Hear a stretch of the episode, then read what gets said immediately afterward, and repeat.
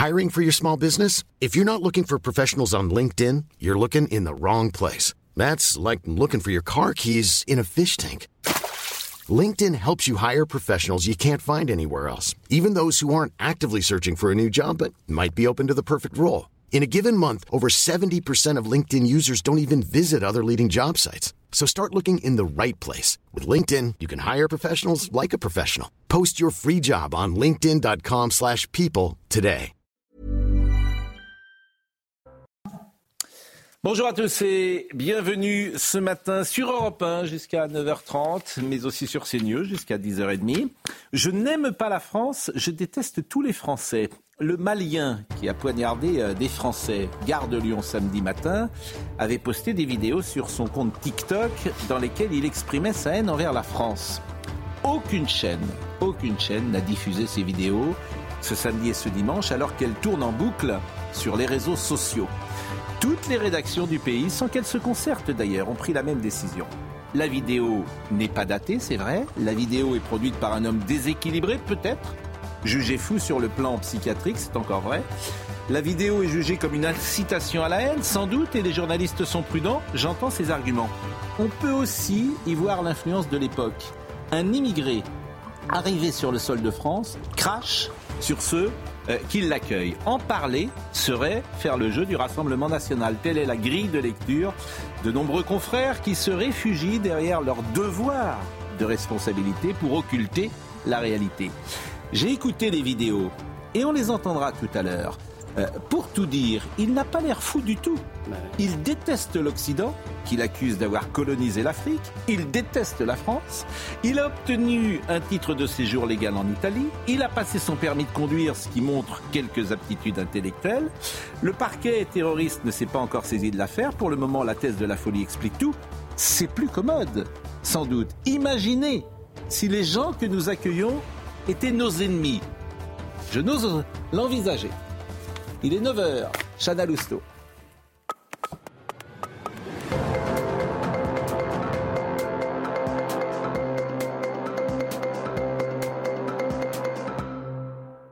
Bonjour Pascal, bonjour à tous. Le suspect de l'attaque au couteau de la gare de Lyon est toujours en garde à vue ce matin. Il est malien en situation euh, régulière en Italie depuis 2016. Euh, on ne connaît pas euh, ses motivations, mais vous l'avez dit Pascal, on sait qu'il a tenu des propos anti-France sur les réseaux sociaux. Selon Guillaume Pelletier, vice-président exécutif de Reconquête, il faut avant tout suspendre l'espace Schengen. C'était sur CNews et Europe 1. C'est tellement révélateur du contresens euh, de l'Union européenne, de l'Europe de Bruxelles qui s'est euh, bâtie contre les peuples et contre les nations. Il y a une image qui me vient en tête ainsi qu'à tous les Français. Euh, il y a quelques jours, le Parlement européen et les commissaires de Bruxelles érigeaient des barbelés et des blindés pour empêcher les paysans de venir manifester. Et en parallèle, ils ouvrent grand nos frontières aux migrants. Garer son SUV dans les rues de Paris va bientôt coûter plus cher, trois fois plus cher pour être précis. C'était la mesure proposée euh, par la votation de la mairie de Paris hier. Elle concerne les véhicules les plus lourds et les plus polluants. Si 54% ont voté pour, moins de 6% des inscrits ont participé au scrutin. Et Pascal, je sais que ça va vous faire plaisir. Céline Dion a fait son grand retour sur la scène euh, des Grammy Awards. Elle est venue remettre le prix de l'album de l'année à Taylor Swift. La star se fait rare à cause de ses problèmes de mais cette nuit, elle était très heureuse d'être là et nous aussi. Merci beaucoup, Chana Lousteau. Et vous avez raison, ça me fait tellement plaisir qu'on avait prévu d'ouvrir cette émission avec euh, Céline Dion. Euh, Fabien Lecoeuvre d'ailleurs est, avec nous, mais l'actualité c'est aussi parfois les déclarations qui sont dites au dernier moment et on va parler de Guillaume Pelletier parce que ça va faire évidemment du bruit. Avant cela, je salue Elisabeth Lévy qui est avec nous, Georges Fenech, c'est toujours un plaisir, Nathan Dever, qui vous étiez en Israël Nathan Oui. Et, vous pourrez témoigner tout à l'heure, euh, Philippe Guibert et Gauthier Lebret. Alors, euh, pourquoi je souhaite vous faire écouter ce qu'a dit Guillaume Pelletier? Parce que ça me paraît. Je trouve qu'il y a une radicalisation aujourd'hui des, euh, des, prises de parole. On écoutera tout à l'heure euh, Jean-Marc Jancovici, qui était ce matin euh, sur une radio périphérique, qui a expliqué qu'il fallait plus du tout rouler en voiture. Bon. Et là, on, on va entendre M. Pelletier qui explique que parce que Gabriel Attal n'a pas d'enfant, parce qu'Emmanuel Macron n'a pas d'enfant, il ne sait pas gouverner. Donc on, on, arrive quand même à des, à des niveaux je trouve, de débats qui, peuvent m'inquiéter. En fait, il était là pour évidemment vanter les qualités de Marion Maréchal, tête de mm. liste Reconquête, puisqu'il est deuxième de cette liste du parti d'Éric Zemmour. Et Marion Maréchal a deux enfants, et donc il a fait de, eh bien de, de ces deux enfants un argument politique. Et au, à l'inverse de l'absence d'enfants, un hmm. argument politique. Donc il a cité François-Xavier Bellamy qui n'a pas d'enfant, Jordan Bardella qui n'a pas d'enfant, Gabriel Attal qui n'a pas d'enfant et Emmanuel Macron qui n'a pas d'enfant. Et donc de cette absence d'enfants, il en fait un argument politique et il critique cette mode, je cite, des politiciens qui n'ont pas d'enfants. Alors moi je pense, euh, et je le dis depuis très longtemps, qu'on va tous terminer dans un hôpital psychiatrique. Mais si l'argument politique euh, c'est d'avoir ou pas des enfants... C'est un argument euh, réfléchi. Je vous mets mon billet que cet argument-là a été travaillé avec les équipes de oui, mais... la veille de son intervention. Alors je vais vous dire, c'est prendre les gens pour des imbéciles. C'est vraiment ça, c'est vraiment dire c'est ce qu'on dit parfois euh, au, fond de la table, le, tonton pour le coup en bout de table qui dit ah il n'y a pas d'enfant donc euh, il ne doit pas savoir gouverner le monde. Bon. Il dit ça votre tonton. Non mais donc, vous, vous comprenez bien, c'est vraiment des arguments bas de gamme. Moi, c'est le sentiment que j'ai. Alors, oui, mais c'est pas seulement bas Écoutons, oui, je trouve que c'est Il y a, y a quelque chose idéologique derrière. Ah, vous avez raison, mais je trouve que ça ne me paraît pas au niveau du débat politique de la, de, la campagne européenne. Mais bon, écoutons en tout cas Guillaume Pelletier qui était avec Sonia Mabrouk tout à l'heure sur ce sujet. Marion Maréchal, elle est maman de deux petites filles. Et ça compte beaucoup. Pourquoi? Parce qu'aujourd'hui, je suis assez gêné, moi, de voir cette nouvelle mode ou cette nouvelle tendance de voir tous ces politiciens ne pas avoir d'enfants. Emmanuel Macron n'a pas d'enfants, Gabriel Attal n'a pas d'enfants, nos têtes de liste aux européennes, messieurs Bellamy et Bardella, n'ont pas d'enfants. Alors, Monsieur Pelletier, attendez, je le, dis avec, je le dis avec beaucoup de délicatesse et sans aucun jugement. Je dis simplement qu'à l'heure où la natalité est en berne, que la politique familiale est attaquée, que tant de jeunes se posent des questions sur euh, l'avenir et même le fait d'avoir des enfants compte tenu de la pression et de l'influence des écolos bobos, avoir des enfants est en soi un message politique. non, mais c'est quand même très. Travail, famille, patrie. C'est quand même vraiment triste, si vous voulez, qu'on a vu la gauche, si vous voulez, instrumentaliser la vie privée euh, de nombreuses personnes, attaquer sur, en bas de la ceinture sur la vie privée. Et je trouve que le conservatisme devrait être d'abord de respecter une barrière radicale, une barrière étanche entre le public et le privé. Ça devrait être ça, ça devrait être vraiment un des éléments du conservatisme. Non mais c'est oui, quoi. C'est terrifiant. Je vais vous dire, c'est grotesque. Oui, mais c'est grotesque, c'est comme. Je vous assure, quand on en est là, c'est grotesque. Vraiment. Euh, L'idée de nous vendre, si vous voulez, la famille euh, euh comme étant c'est des attaques personnelles, c'est des attaques personnelles. Non, mais la famille, c'est formidable. Oui, mais d'accord. Alors ça, c'est, on a le droit, mais chacun fait ce qu'il veut surtout. Nous qui sommes des libéraux, chacun fait ce qu'il veut. si tu veux pas avoir d'enfant, t'as pas d'enfant. Bah euh, voilà. On est, on devient, on devient chez les fous. Et quand on est rendu à dire Monsieur Attal n'a pas d'enfant et dire j'en ai marre que euh, Monsieur Bellamy n'ait pas d'enfant, Monsieur Macron n'ait pas d'enfant, il cite cinq personnes si c'est le niveau de, reconquête. Mais vous croyez qu'il l'a pas fait Franchement, on l'avait vu pendant la campagne présidentielle. C'est il l'a fait complètement. Vraiment, t'espères qu'il puisse hausser le niveau quand même. Ça rejoint une tendance du débat politique à utiliser la vie privée des gens. Voilà, c'est ça que ça révèle. C'est dégoûtant. C'est-à-dire, c'est un. Vous avez des enfants? Oui. Bon, vous avez le droit de parler. Vous avez des enfants, Gauthier? Alors j'ai 28 ans comme jean Dehors Dehors Dehors Vous n'en voulez pas Dehors Moi aussi, vous sortez Vous sortez ah non, mais... Enfin, on va faire la chasse aux gens. À tout le monde maintenant. Nathan, vous avez des enfants? Je suis un enfant. Ah Bravo Ah bravo Eh ben moi aussi, on est deux. Bah oui. on est deux. non, mais c'est, je suis d'accord avec ce que vous disiez. Il y a une, une manière parler de radicalisation de tous les côtés, une détérioration du débat public. Ou finalement, parce que je ne pense pas que cette phrase n'aura aucun écho. Euh, je pense que, vous tout le monde va en parler, on en parle déjà. entre guillemets en bout de table, mais sur les réseaux sociaux, etc., ça touche à, quelque chose. Et il me semble qu'aujourd'hui, si c'est pas seulement lui qui tient des propos qui sont euh, qui sont pas à la hauteur du, débat politique. C'est que quand vous venez dans les médias donner une analyse euh, qui est pertinente, qui est nuancée, qui n'est pas radicale, etc. Vous avez beaucoup moins d'écho que si vous dites quelque chose qui est bête. Et donc ça se trouve c'était tout à fait calculé. Mais, ah, mais je C'était calculé. Mais je voulais dire que dans ce monde, pour ah, se faire entendre, faut dire un truc. Faut dire une connerie. C'est la stratégie de Trump. Philippe Guibert. Ça a été la stratégie pour la campagne présidentielle hein, de voir des déclarations comme ça. Euh, Philippe euh, Guibert. Choque le plus grand nombre. Philippe Guibert. Alors celui qui a inventé ça autour d'une table, vraiment, c'est Enfin, bon, allez-y. non, mais c'est maintenant, on demande aux personnalités politiques de prouver par leur vie leurs engagements. Oui, mais ça, c'est plutôt bien. On utilise leur vie, euh, y compris privée, pour comme argument politique. Donc donc on y va tout droit. C'est-à-dire je pense que on y va tout droit à utiliser la vie privée comme argument politique. Oui, mais ça, c'est pas nouveau. John Kennedy faisait ça il y a 60 ans. Excuse-moi. Oui, mais Emmanuel Macron, il a utilisé son couple au moment de sa campagne présidentielle. Tout le monde. Non, pas tout le monde. Non, pas, tout le monde. Le général de Gaulle, il n'utilisait pas. Ah François Mitterrand, il l'utilisait très peu, et pour cause. Ah oui. On sait pourquoi. Ah, François Mitterrand, il avait des enfants cachés, des vies parallèles. Il fallait mieux pas qu'il qu Jacques Chirac, Jacques Chirac, qui a pas du tout utilisé ou très peu utilisé sa vie privée. Il y a une rupture depuis les années 2007-2008. Euh, je pense que Nicolas euh, Sarkozy a été une rupture. non, euh, la, la, campagne de Giscard, il y a Anémone, la oui, fille, en 74, qui est assez présente sur les affiches. Et le premier, justement, pendant très longtemps, on a dit que personne ne Pas Anémone d'ailleurs, elle s'appelait Valériane. Valériane. Mais Giorgia Meloni a utilisé sa vie privée dans sa campagne électorale. Votre avis, Georges Fenech qui n'a pas parlé. Vous avez des enfants, Georges? J'ai non seulement des enfants, mais j'ai aussi des petits. Ah Et des arrière-petits-enfants? Non. J'espère. Eh je vous le souhaite. Je vous le souhaite. Code électoral. qu'est-ce que vous en pensez Présenté, il faut être majeur et avoir sa capacité électorale. Point barre. Vous ne pouvez pas rentrer dans le détail des vies privées, des critères, d'autres critères pour pouvoir faire de la politique. Je, je, pense que c'est très malvenu.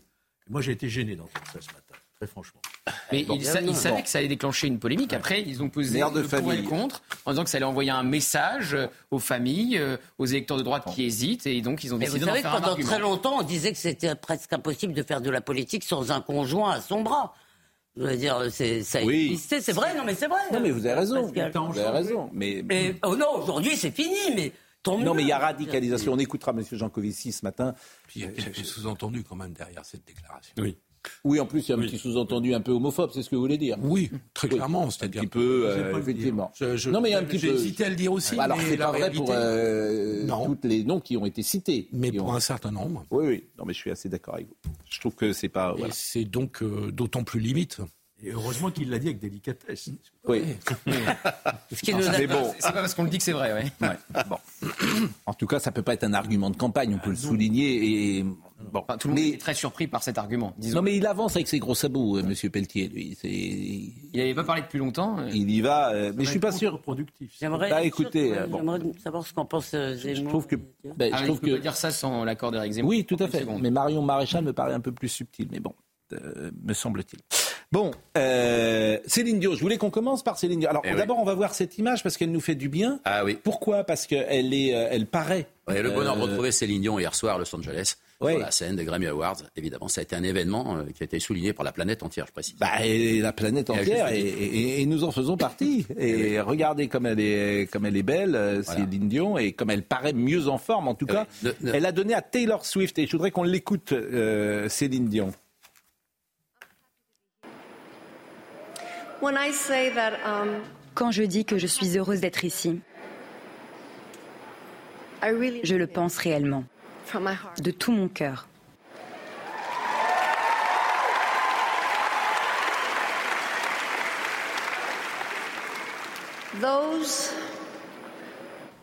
Ceux qui ont eu la bénédiction d'être aux Grammy Awards ne doivent jamais prendre cette réussite pour acquise, mais plutôt être reconnaissants et plein d'amour envers cette musique qui réjouit les humains à travers le monde. Bon, je dis regardez évidemment pour euh, nos amis de CNews, mais je dis écoutez pour nos amis euh, d'Europe 1 qui euh, entre 20 entre 20 entre 9h et 9h30 peuvent c'est Los Angeles, le, décalage horaire. Entre 9h et 9h30 peuvent nous écouter. Bon, Fabien Lecoeur. C'est un événement, c'est un vrai événement hier soir. Parce que c'est une surprise. Ah, c'est une vraie surprise. On avait le dernier concert de Céline Dion date de mars 2020 elle a commencé à parler de sa maladie, réellement la fameuse maladie de l'homme raide, à partir de décembre 2022. Et elle a annulé, bien sûr, ses concerts, notamment le la tournée mondiale et le concert qu'elle devait faire en France à l'Arena au mois de septembre l'année dernière. Elle l'a annulé au printemps de l'année 2023. Donc, c'est-à-dire, tout ça, c'est les gens suivent attentivement cette progression dans cette maladie. Je rappelle que cette maladie, c'est une maladie très rare. Il y a une personne sur un million qui ont cette maladie sur Terre, ce qui est quand même très rare. Et on a, découvert cette maladie à partir de 1956, avec 14 premiers cas. Elle, d'un seul coup, elle a été victime de ça, évidemment. Il n'y a pas de médicaments. Il faut le rappeler. Elle en a parlé, Céline, à des proches. Alors, elle suit de l'aquathérapie, la, massothérapie, euh, et de la massothérapie. C'est les seuls traitements qu'utilise Céline. Est-ce qu'elle va avoir la publique thérapie? Est-ce qu'on va la revoir euh, sur scène? Pour le moment, c'est pas euh, Pour le moment, c'est pas programmé. Je pense qu'on attend. Je pense qu'elle va déjà mieux. Le fait de la revoir, ah une, apparition, une, apparition, une émission aussi importante, un événement planétaire, c'est Grammy Awards.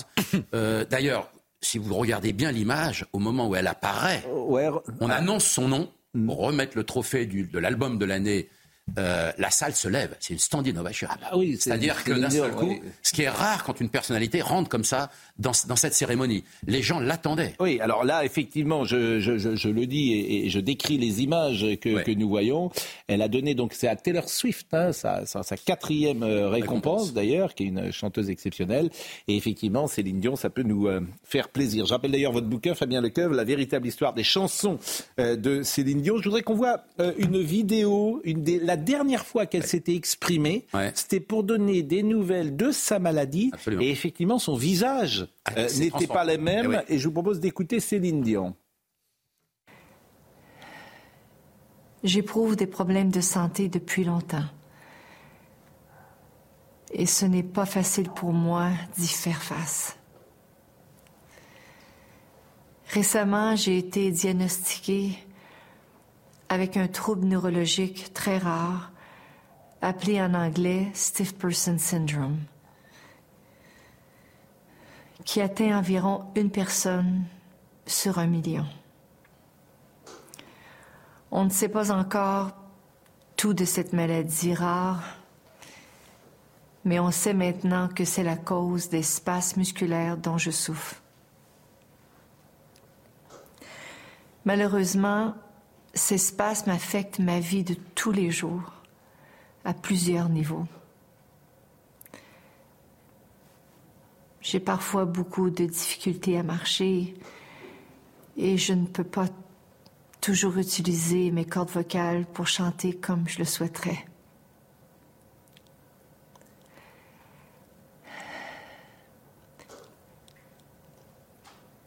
ça m'attriste énormément de devoir vous dire aujourd'hui que je ne serai pas prête à recommencer ma tournée en Europe en février.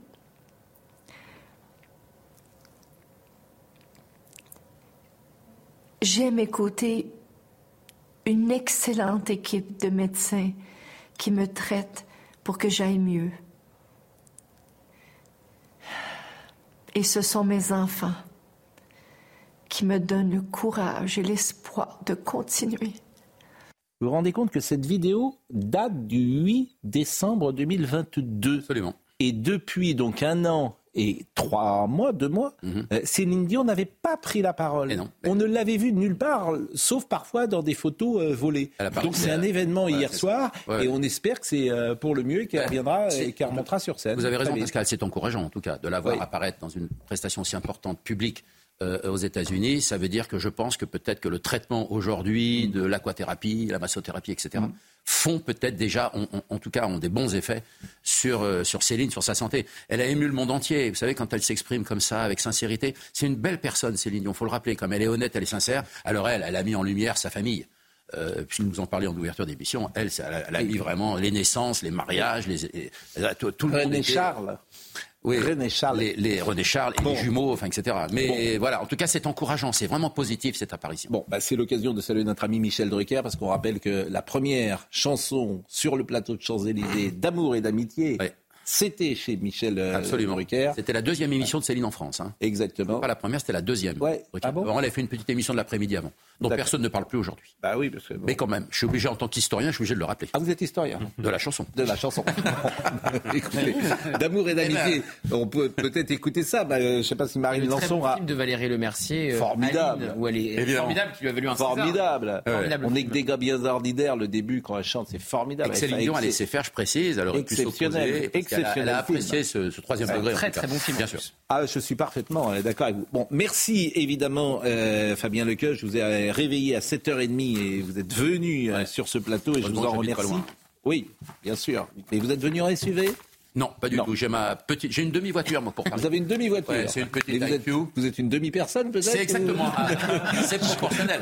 Vous n'allez pas sur ce terrain de la taille. Non, non. Parce que. Non. C'est quoi une demi-voiture? C'est quoi le concept ah ben, de la demi-voiture? Courte après la Smart. Voilà. C'est l'IQ de Toyota qu'ils ont arrêté en fabrication. Ah bah je regrette. Ah bah je suis désolé, mais les autres marques, évidemment. alors parlons de Smart. Il faut, faut, dire deux ou trois. Euh, alors Renault, Citroën, voilà. ce que vous voulez. Enfin, Mais c'est la plus petite. Bon. Et j'ai bien compris. Moi déjà, j'avais vendu déjà euh, ma grosse voiture il y a déjà 4 ans. C'est bien. Vous êtes un bon vous êtes un bon élément du parti. On va encore vous garder et on vous envoie pas tout de suite à Vladivostok. On parlera évidemment euh, des écolos tout à l'heure. Bien sûr. Ce, bid, ce bid intersidéral, c'est-à-dire moins de 6% de participation. Vous voulez qu'on en parle tout de suite? C'est vous le chef de l'émission. J'oserais pas faire de putsch tout de suite. Non, mais je. bon, j'avais prévu de parler, pourquoi pas, euh, de, de, cette affaire, euh, comment dire, euh, si j'ose dire, de, la gare de Lyon. De la gare de Lyon. Mais puisque vous en parlez vous-même, moi je voulais effectivement revenir sur les, SUV, mais on, en parlera dans une seconde quand même, parce que je voudrais vraiment vous montrer cette vidéo de la gare de Lyon, une attaque dans la gare de Lyon samedi matin. Vous savez qu'un homme a blessé trois personnes lors d'une attaque. Et euh, je disais, euh, la vidéo que je vais vous montrer, personne ne l'a montrée. Ni TF1 ne l'a pas montré, France 2 ne l'a pas montré, etc. Les grands médias ne la montrent pas. Et moi, ça m'intéresse toujours. Pourquoi les grands médias ne montrent-ils pas une vidéo qui tourne sur tous les réseaux? Pourquoi? Bon, intéressant quand même comme euh, question. Alors, vous avez un homme qui paraît pas fou du tout, qui explique qu'il déteste la France, qu'il déteste l'Occident, que l'Occident a colonisé l'Afrique, des discours qu'on entend parfois et qui, sur des esprits faibles, peuvent effectivement avoir des répercussions. Donc écoutez cette vidéo qui est quand même floutée, parce que je pense que nous sommes les... Elle n'est pas floutée, me dit euh, Marine d'ailleurs. Elle n'est pas floutée. Nous sommes les seuls, vous entendez bien, à diffuser cette vidéo. Ce qui est incroyable. Mais oui, mais c'est incroyable. parce que, hier, elle n'avait pas été authentifiée tout de suite. Mm. Mais, alors, écoutez euh, cette vidéo. Quand même. Je ne suis pas français. Je ne rêve pas d'être français. Je n'aime pas la France. Je déteste tous les Français. J'ai ma propre raison d'ignorer la France. Car c'est les Français qui m'ont privé mon droit de vivre. C'est les Français qui m'ont ôté ma dignité. C'est les Français qui ont volé mes biens. C'est les Français qui ont pillé de A à Z tout mon pays, tout mon continent. C'est les Français qui ont pris en otage mes grands-parents pour l'esclavage. Ce monsieur a 44 000 abonnés sur son compte TikTok. Euh, Tanguy Hamon, euh, il avait été mis en garde à vue. Bonjour Tanguy, il avait été mis en garde à vue. La garde à vue s'était arrêtée et ce week-end, on nous a expliqué qu'il était euh, fragile sur le plan psychiatrique. Bon. Où est-ce qu'on en est ce matin? Est-ce que la garde à vue a repris?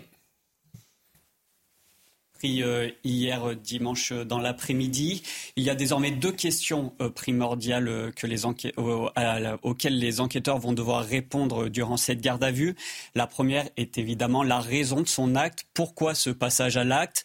Il semblerait qu'il ne s'agisse pas là d'un acte terroriste. Le parquet antiterroriste ne s'est pas saisi de l'affaire, même s'il a indiqué qu'il suit de près les avancées.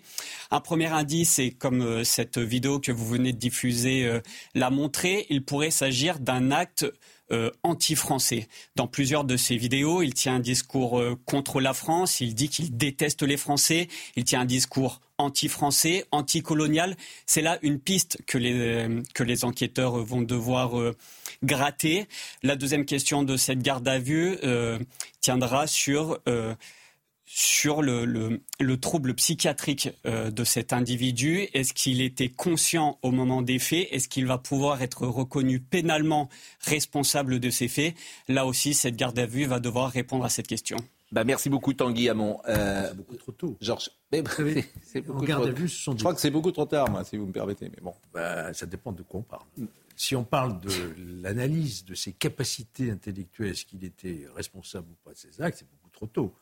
Un examen psychiatrique en garde à vue, c'est un simple examen qui nous dit s'il peut rester en garde à vue ou pas. Enfin, quelqu'un qui attaque avec un couteau, pourquoi les... Parce qu'il y a des expertises oui, mais... psychiatriques que va ordonner le juge d'instruction. J'entends bien, mais pourquoi les fous euh, européens, ils bah n'attaquent jamais en fait avec un couteau? Pourquoi C'est ça qui est étonnant. Nous, il y, a des fous manifestement qui... Culturel, le couteau. Hein. Ah bon? Bah, D'abord, il y avait un marteau aussi. Disons-le disons très clairement. Hmm. On n'a jamais eu autant d'attaques au couteau ces dernières années en France. Hmm. On dit qu'il y en a 120 par jour. Hein. Hmm. si on croit certains observateurs, dont je fais partie. Je pense que c'est tout à fait exact d'ailleurs. Et euh, c'est culturel. Et comment vous expliquez que personne ne montre la vidéo sur euh, tous euh, les. Pourquoi Comment vous expliquez que tous les journalistes de France, sans se concerter, toutes les rédactions de France arrivent sur ces sujets-là euh, à la même conclusion Parce que moi, c'est des sujets qui me passionnent. Quand on regarde cette vidéo, on ne voit pas un fou en réalité. Ah, on voit un discours bah, très construit. Mais, et donc, ça, ça, met à mal cette première thèse qui consiste à dire c'est un fou, donc c'est pas du terrorisme, donc c'est pas le problème de l'immigration. Non, mais parce qu'il il, est possible, il est possible, euh, je crois que c'est Amin Al-Khatmi qui a dit ça sur ce plateau, qu'on ait assisté au premier acte de terrorisme décolonial. Parce que, je sais pas si vous avez entendu le ronron de son discours, c'est un discours qu'on entend euh, à Paris 8, à Tolbiac, euh, dans les facs françaises, à Saint-Germain-des-Prés, chez Madame Obono aussi, c'est tout à fait chez Assa Traoré, etc. Donc c'est un discours qui a pignon sur rue. Et l'idée, si vous voulez, que ce discours aurait pu arriver jusqu'au cerveau certainement fatigué de monsieur, je ne sais, plus comment il s'appelle d'ailleurs, je crois qu'on n'a pas son nom de famille, euh, je veux dire, évidemment, met à mal tout le discours, et notamment, vous savez, le service public, c'est vraiment merveilleux. Eux, ils se sont jetés sur Pardon, ils se sont jetés sur euh, le, déséquilibre et puis fermé le banc. C'est un fait divers. À 9h24, comme tous les jours, je vais saluer Thomas Hill de Europe 1 en lui souhaitant une bonne journée, en espérant qu'il a passé un excellent week-end. Bonjour Thomas, c'est à vous euh, pour euh, Europe 1 et nous, nous allons terminer cette première partie avec Philippe Guibert. Moi, je suis très surpris qu'il n'y ait pas une hypothèse qui reste à vérifier. Le monsieur est malien. Nous avons eu une intervention au Mali euh, à partir de 2013. Je vous rappelle qu'on en est parti avec un très fort sentiment anti-français. Il en parle dans son Il a été chassé on a été chassé. Enfin, on est, oui, on est parti parce qu'il ne voulait plus de l'armée française. Et puis généralement, dans toute cette région de l'Afrique, il y a un très fort sentiment anti-français. Vous avez raison. Et donc, je trouve que cette hypothèse, au minimum, vous avez raison. Moi, je suis pas policier, je suis pas enquêteur, mais qu'au minimum, cette hypothèse doit être sérieusement étudiée, parce qu'il est évident que le mode opératoire qu'il a utilisé est celui d'un attentat. Il est venu avec un couteau et un marteau. Ben arrête de raconter des histoires. Au minimum, il a voulu mimer ou reproduire un attentat l'assaillant souffre de troubles psychiatriques, avait précisé samedi matin Laurent Nunez, et des médicaments ont été retrouvés sur le lui. Il a 32 ans, il est inconnu des services de police euh, français. Il est donc de nationalité malienne, arrivé, je l'ai dit, euh, en situation régulière en Italie, avec un titre émis en 2019 tout à fait valable. Mais vous pouvez avoir des troubles euh, psychiatriques qui n'abolissent pas forcément Bien sûr. La, conscience. Vous savez qu'il a eu son titre allez. à cause de la psychiatrie. On va marquer... Parce obligé de rester. On va marquer une pause, il est 9h26. Je vais remercier évidemment Fabien Lecoeuvre, que je sollicite tout, régulièrement sur euh, l'actualité euh, des chansons. Eh ben oui. Et euh, merci à vous. Et on va recevoir dans une seconde qui viendra sur notre plateau. Tiens, Pierre Chasseret viendra sur notre plateau pour ah. parler ah, des SUV. C'est un vrai Madame. Ah oui. Moi, j'ai voté. Vous avez voté? Oui. Vous avez voté contre? Bah, J'ai voté contre la taxation des SUV. Eh oui, pour bah une fois, je dévoile mon vote. Et vous savez qu'il y a même un risque juridique il n'est pas sûr que cette mesure puisse être entérinée. Elle l'a même reconnu hier en conférence de presse. Quota, Donc euh, après 6% simplement. C'est un, un bid judiciaire. 6%, c'est-à-dire que même pas 6. 6 pour moins de 6%. Bah, 6% c'est déjà bien pour Anne Hidalgo. Elle avait fait combien? 74 euh, la dernière fois. Donc là, elle est en augmentation, mais il y a 6% des 1,7. 1,7. Donc là, il y a 6%, mais elle s'est trompée également. Bon, hein. Oui, bah, parce qu'ensuite, c'est partagé. Je sais, oui. Bon, allez, la pause, nous revenons tout de suite. Comment tu as fait pour voter? Soumeya Labidi, bonjour, il est 9h33, le rappel des titres. Euh, bonjour Pascal, bonjour à tous. Il persiste et signe. Manuel Bompard laisse entendre qu'il participera bien à l'hommage national du 7 octobre. Euh, ce n'est pas dans notre intérêt de participer à une polémique, a-t-il déclaré au micro de Sud Radio ce matin. Interrogé à ce sujet dans la matinale de Romain Desarbres pour Élie Corchia, je cite La décence fait qu'il ne devrait pas y aller.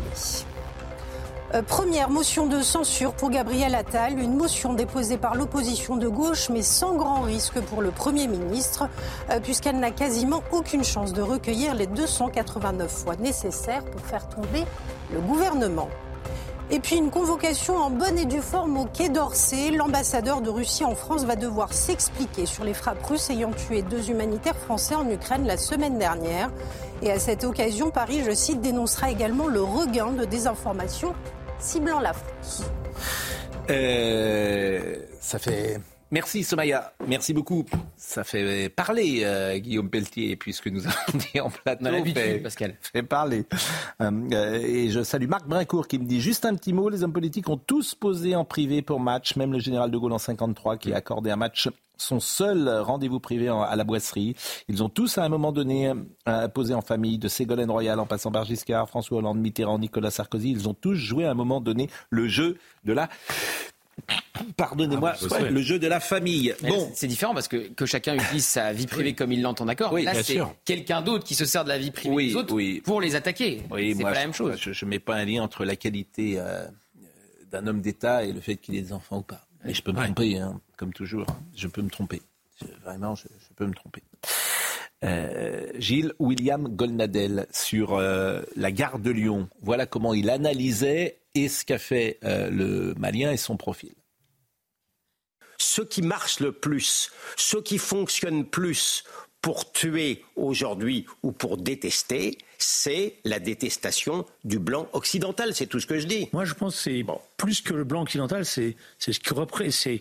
C'est la question de la République, c'est la question des Lumières, c'est la question de l'émancipation de la femme, c'est la question de la démocratie, c'est un ensemble. Et, et ces gens-là, ce qu'ils haïssent, c'est d'abord et avant tout ça. Ah, tout ce que ça mais, mais la culture, il se trouve que la culture du blanc occidental, c'est une culture démocratique et pacifique. Pas systématiquement dans l'histoire. Ah, pas bah, systématiquement. actuellement, parce que le blanc dans l'histoire, il a, il a, il a eu les, les, phases contradictoires. Donc, vous ne pouvez pas dire les blancs c'est la démocratie, et les autres c'est pas la démocratie. il se trouve, il se trouve que c'est le, il se trouve que c'est le blanc occidental et sa culture d'aujourd'hui que l'on veut tuer. C'est pas celui d'il y a trois ans. Non, c'est le blanc républicain. Mais vous vous trompez, je crois, que vous vous trompez. Échange entre Julien Drey hier et euh, Gilles-William Golnadel. Alors comment sécuriser par exemple la gare de Lyon? C'est intéressant parce que les équipes de CNews sont allées. Je suis sûr, hum. on hésite à prendre un, train gare de Lyon. Il n'y a pas que la gare de Lyon. C'est pas la pire. À proximité de la gare de Lyon, dans l'Est parisien, les riverains subissent depuis plusieurs mois une population qui n'hésite pas à s'en prendre directement aux habitations. On a installé ce filet suite à des jets euh, de bouteilles de bière. Euh, qui arrivaient sur notre balcon. Ce balcon n'y va plus du tout hein, parce que euh, en été, bah, ça sent l'urine, ça sent les excréments et puis constamment il y a des odeurs de, de, cannabis qui remontent. Depuis plusieurs semaines, des collectifs d'habitants réclament un renforcement de la sécurité aux abords de la gare, une prérogative que les agents de la sécurité ferroviaire n'ont pas à leur disposition, mais que les syndicats réclament. Deux éléments qui seraient intéressants. Ce serait euh, de nous permettre euh, d'intervenir euh, aux abords des gares, vraiment aux abords proches des gares, parce que c'est vraiment un secteur où nous ne pouvons pas intervenir, puisque nous ne pouvons intervenir que sur le réseau ferré. Et ce qui serait bien aussi, c'est qu'on ait moins de restrictions sur la mise en place de missions en civil, qui sont des choses très intéressantes et qui nous permettent aussi dans les gares d'être plus discrets pour justement interpeller des personnes qui pourraient commettre des méfaits. Pour assurer la sécurité des voyageurs, plusieurs forces sont aux côtés de la sûreté ferroviaire, comme la police nationale ou encore la mission Sentinelle. Bon, affaire à suivre. Euh, Il faut donner plus de pouvoir à la SUGE, la sûreté ferroviaire. C'est 3000 hommes qui sont sur le terrain, dans les gares. Ah, c'était, oui. La palpation. Il faut leur donner plus d'attributions de façon à pouvoir assurer le maximum de sécurité. Il faut peut-être aussi limiter l'immigration. Ça serait peut-être euh, avant. je, je me permets cette euh, idée toute l'immigration. Ah, l'un n'est pas exclusif de l'autre. Oui, mais euh, c'est-à-dire que vous, vous voulez euh, mettre plus euh, de sécurité pour. enfin, en attendant de lutter efficacement, parce que c'est pas pour aujourd'hui. Parce que ce malien, l'immigration, il, faut sécuriser quand même ces gares. Je suis d'accord avec vous, mais ce que font beaucoup les régions d'ailleurs, vous le savez. mais hein. ce malien, il a peut-être rien à faire en fait sur le territoire de France, peut-être. Ah certainement. Et revoir l'espace Schengen. C'est Schengen. L'Italie, il est en Italie, il vient en France. Vous voyez, tout ça est on a dit ça 50 fois. Hmm. Parce que dès que tu es dans un pays européen, après, tu peux te balader partout. Et il vient en France, pourquoi Pourquoi on lui a donné en Italie. Oui. À cause de ces problèmes psychiatriques. Donc après toute la misère du monde, mm. c'est toute la folie du monde. Ça rappelle l'assaillant d'Annecy. Comme il était psychiatriquement malade, on l'a gardé. Et de, de quoi est-il venu en France? Parce que ça faisait que quelques jours qu'il était en France. Pour faire des. Pour, tuer, non? Parce qu'on dit effectivement troubles psychiatriques. Déjà, s'il a des troubles psychiatriques, il serait peut-être bon. que les Italiens et les Français se parlent quand il y a des personnes qui euh, voyagent comme ça avec des troubles psychiatriques. Deux, petites remarques. D'abord, sur les gares, euh, c'est vrai qu'il y a un sujet, moi je prends tout le temps le train, il y a un vrai sujet euh, d'insécurité dans les, dans, les gares et qui n'est pas lié à la question du nombre de forces de l'ordre, etc. Parce que même quand il y en a, il y a ce sujet-là et, tout le monde le voit. Je, je vais faire un rapprochement qui n'a rien à voir, mais je peux pas m'empêcher de ne pas penser à la phrase d'Emmanuel Macron qui il faisait l'éloge de la gare. Vous vous souvenez cet éloge un peu euh, néolibéral Oui, il y a des les gares, les gens, les lieux où il y a des gens qui réussissent et des gens qui ne sont rien. Je fais ce rapprochement qui n'a rien à voir. Et juste une remarque, euh, je, je, pense par rapport à ce que disait Gilles William Gonadel, on n'a pas encore l'analyse là, on ne sait pas encore exactement ce qui s'est passé, euh, où en est l'enquête, etc. Mm. Mais sur le plan du discours qu'on a vu sur la vidéo TikTok, moi ce que j'aimerais juste faire remarquer, c'est que ces discours décoloniaux entre guillemets qui fleurissent sur les réseaux sociaux, euh, parlent beaucoup de la colonisation de la France en Afrique, qui a évidemment existé, etc., mais qui, par exemple, le Mali n'est plus d'actualité. On ne les entend jamais dénoncer la colonisation de la Russie et de la Chine en Afrique, qui est effective et qui est présente. Aujourd'hui, le Mali n'est pas colonisé par la France, il est colonisé par d'autres puissances. Ah, mais il est colonisé quand même. C'est peut-être plus difficile de dire ça à Moscou qu'à Paris. Bien sûr, oui. Hmm. Ah, euh, on va parler de comment Le compte TikTok aurait sauté depuis longtemps. Oui, il est possible que ce soit un peu plus euh, radical avec euh, Monsieur Poutine. on va parler, on va ouvrir le dossier écolo. Alors ça, le dossier écolo. Juste avant, bon, je salue nos, nos amis de Libération qui ont fait juste trois pages sur. ils font des papiers dans lesquels il n'y a rien dedans et, qui doivent intéresser. Je me demande qui ça peut intéresser. Bruno Roger Petit, c'est vraiment, c'est pour faire, c'est des papiers pour les journalistes en fait. C'est formidable d'ailleurs. Alors bon, il y a, y, y a, un peu de fiel. Bruno, c'est quoi bah, c'est le baron noir de l'Élysée. du président de la Le baron noir de l'Élysée, Bruno Roger Petit. C'est intéressant. Bah bien, ça, ça nous intéresse nous. Je suis pas sûr que ça intéresse le, grand public. Bon, il y a pas, il y a pas, il y a, pas grand chose. Il bien les coulisses. Hein. Oui, il y a pas grand chose dedans, mais bon. Donc on voilà, Bruno Roger Petit, l'homme qui murmure à l'oreille de Macron. Ah, il y a toujours un peu complotiste finalement, Libération. Le, le premier hein nom cité dans ce papier, c'est Pascal Pro. Oui. Le papier commence Pascal Pro. Bon. Ah. C'est le premier nom du premier nom papier. Anne Hidalgo hier, le résultat, le résultat du SUV. Bonjour Pierre Chasseret. Bonjour Pascal. 6% des gens euh, se sont déplacés. Sur, il y a 1 million 300 000 Parisiens qui peuvent voter. Il y en a combien qui ont voté hier? 70 000 quelque chose. 78 000. 78 000. vraiment, c'est un succès. Donc, et euh, 40 000 oui. Voilà. il y a 40 000 oui. Bon, des gens évidemment qui doivent être des piétons, j'imagine, et qui. Euh, c'est catastrophique. Bon, bah, c'est catastrophique. Bon, 18 euros l'heure.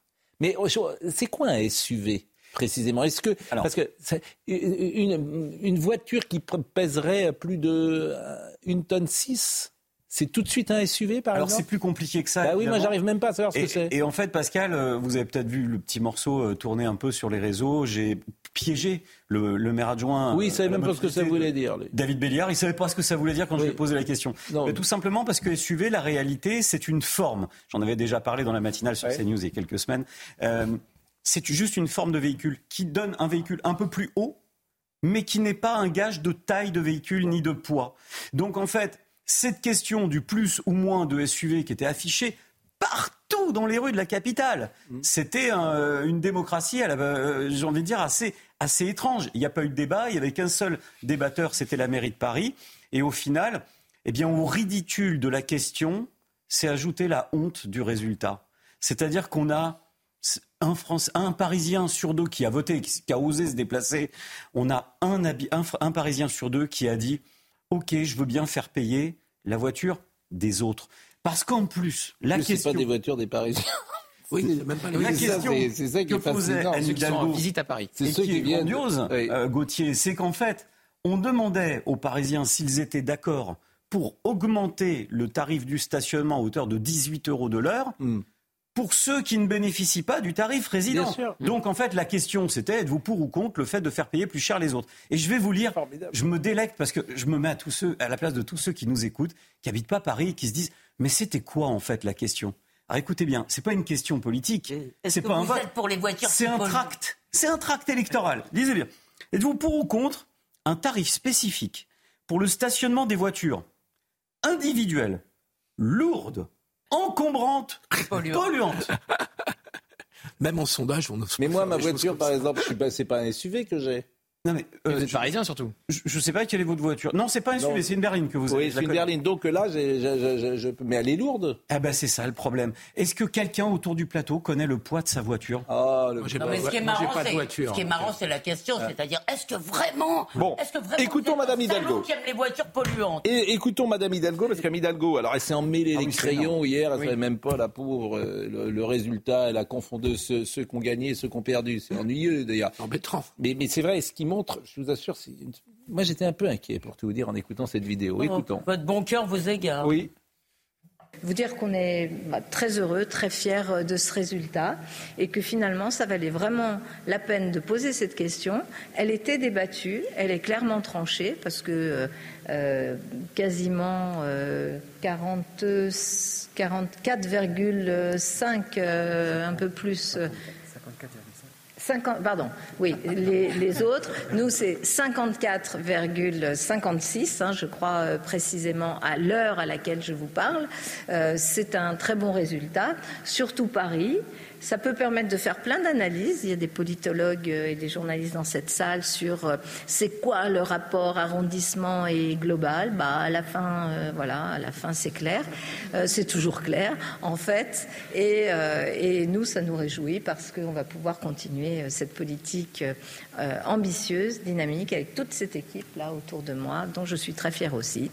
Donc elle dit les autres. Elle Donc elle n'est pas mère de tous les Parisiens. elle dit les autres. Les, autres. Nous, Alors, elle dit même nous, c'est les 55%. Donc les autres, ça l'intéresse pas. Mais c'est une radicalisation. Il y a les bons et les mauvais Parisiens. C'est une radicalisation. Il y a une question qui doit se poser. C'est mm. est-ce qu'on peut continuer dans le cadre de la gestion de la mobilité de la ville de Paris, où on a une maire qui nous dit je suis maire d'un Parisien sur deux. En mm. fait, c'est ça. Est-ce qu'on doit continuer à lui laisser les clés du coffre? Oui. Euh, il va falloir que même pas un Parisien sur deux. Mais quand, je parlais, quand je parlais de radicalisation du débat, mhm. on va écouter Monsieur Jancovici. Monsieur Jancovici, c'est le, chef des files des Fécarabos qui annonce la, fin du, monde très bientôt, etc. Vous allez voir, quand je dis que ce sont des esprits totalitaires, vous allez voir d'abord euh, la forme avec laquelle ils s'expriment, la morgue ah qui est la sienne. Euh, ces gens, effectivement, tu leur donnes le pouvoir, ça peut faire peur, puisque ce sont des totalitaires. Euh, c'est pas l'écologie, c'est l'écologisme. Dans le temps, euh, les idéalistes défendaient les opprimés, maintenant ils défendent la planète, mais c'est les mêmes. C'est-à-dire que c'est un enfant du, communisme. C'est les mêmes, c'est un idéologue pur et dur. Et vous allez voir, je prends à témoin tout le monde, ce qu'il dit sur les SUV, c'est juste effrayant. Et grotesque. Monsieur Jancovici, qu'on pénalise les grosses voitures électriques, moi ça me choque pas du tout. Euh, il faut voir que par exemple, on parlait de notre ami Tesla juste avant, mmh. euh, la Tesla Model S, c'est une voiture qui possède une batterie de 100 kWh. Avec une batterie de 100 kWh, vous faites trois petites voitures pour gilets jaunes. Donc euh, il faut, si on si on propose, enfin comment dire, si on favorise les grosses voitures électriques, qui sont celles en général que les constructeurs aiment pousser parce que c'est là-dessus qu'ils font leur marge. Hein. C'est il y a pas il y a pas, pas juste une raison économique. Eh bien, du coup, euh, avec la même quantité de batterie qu'on produit, on peut faire moins de voitures. Je propose de diviser le salaire de M. Jancovici par trois, parce qu'avec euh, son salaire, si on le divise par trois, on nourrit trois gilets jaunes. et, les droits d'auteur qu'il a sur euh, ses livres, parce que c'est un des hommes qui vend le plus de livres en France. Donc ah je propose de diviser par trois ces recettes, parce qu'avec ces recettes, on, nourrit trois gilets jaunes. C'était lui qui voulait interdire les avions, mettre un vol par an. Quatre vols par an. non, pardon, quatre vols dans une vie. Quatre vols dans une vie. Mais personne, quand il a dit ça, lui a dit mais vous savez qu'il n'y aura plus une compagnie euh, qui vivra par définition. C'est-à-dire qu'il n'y aura plus un avion, puisque personne ne peut euh, rentabiliser. Non, mais aucun journaliste. Ces gens ont le droit de venir sur tous les plateaux de télévision en disant juste n'importe quoi. Alors là, vous allez écouter la morgue euh, de, qui est la sienne, mais il se fout des gens. C'est-à-dire que les gens qui ont des enfants, qu'ils aillent dans le métro, ils n'ont pas à avoir de voiture. C'est compliqué quand même de rouler sans voiture. Écoutez le deuxième passage. Je vous assure, c'est très intéressant le deuxième passage. C'était sur RTL ce matin. À chaque fois que j'explique que de pénaliser les grosses voitures, on me jette à la figure les familles avec 25 enfants. Et non, mais pas 25, mais même vous en avez deux, Jean-Marc Jancovici. Attendez, deux enfants en bas âge dans le métro aujourd'hui à Paris, c'est pas facile. Bah, vous l'avez déjà fait? Écoutez, le changement sans changement, ça va être compliqué. Donc il faut assumer en fait. Bah, et... Oui, il y a un métro, bah, donc vous mettez les enfants dans le métro, dans le ramassage scolaire, ou vous les emmenez à pied, enfin j'en sais rien. Mais de toute façon, euh, si on n'arrive pas à déplacer des enfants dans une ville dans laquelle il y a des bus, des vélos et des métros, je vois pas comment on va faire ailleurs. Et de toute façon, il va falloir faire ailleurs. Ces gens sont juste effrayants. Ça s'appelle du totalitarisme.